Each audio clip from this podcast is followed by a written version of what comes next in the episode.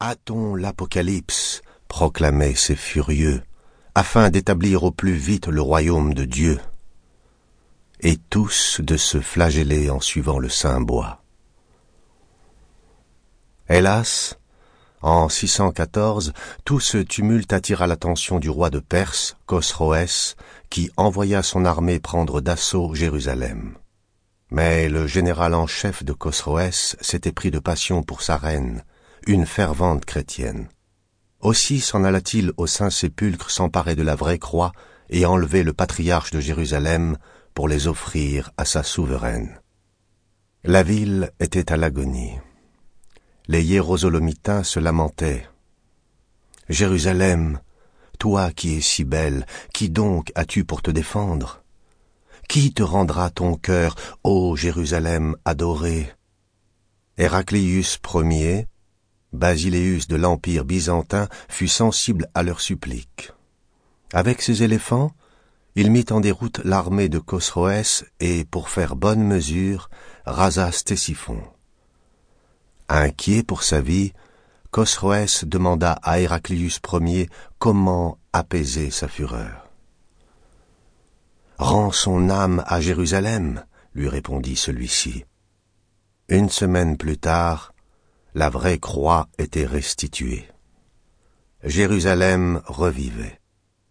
Ses habitants firent la fête pendant plusieurs jours. Après quoi, ils se rendirent compte que le Basileus avait emporté la Sainte Croix avec lui à Constantinople et que Sophrone, leur patriarche, n'avait pas été libéré. Qu'importe, ils se firent une raison. De toute façon, il se félicitait d'appartenir à cette ville qui, indubitablement, était née pour la religion, comme Venise pour le commerce ou Paris pour la philosophie.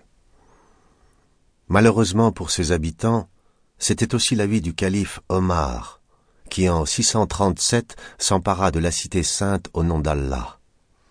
Mais, comme il ne toucha pas au Saint-Sépulcre et laissa leur liberté aux Juifs et aux chrétiens, Héraclius ne quitta pas Constantinople.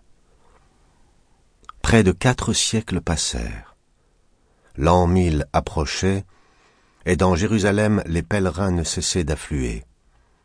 En mille neuf pourtant, ce ne furent pas les trompettes de l'Apocalypse que l'on entendit dans la ville, mais le bruit des pics et des pioches que des centaines d'ouvriers abattaient sur les parois du Saint-Sépulcre en s'époumenant Allah Akbar.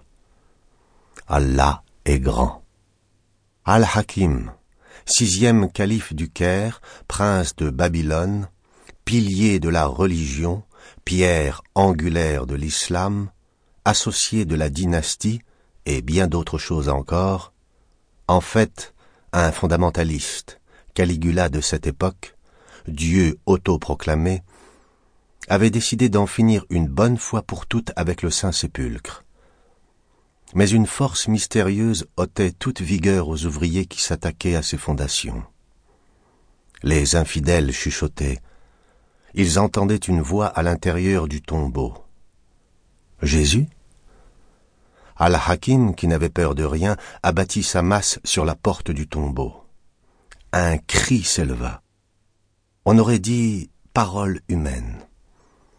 Al-Hakim blêmit annonça la fin des travaux, puis rentra en Égypte où il disparut en 1021. Si à Jérusalem les chrétiens remerciaient la Providence d'avoir épargné la Sainte Croix en permettant qu'elle fût à Constantinople, à Constantinople, justement, le nouveau Basileus des Roums disait que si Dieu avait autorisé un infidèle à s'en prendre au Saint-Sépulcre, c'était précisément parce que la Sainte Croix ne s'y trouvait plus il obtint des descendants d'Al-Hakim l'autorisation de réparer l'église, à condition de financer l'opération lui-même et de n'employer que des mahométans. Devant l'importance des frais, Constantinople se tourna vers Rome, qui refusa de participer au financement des travaux.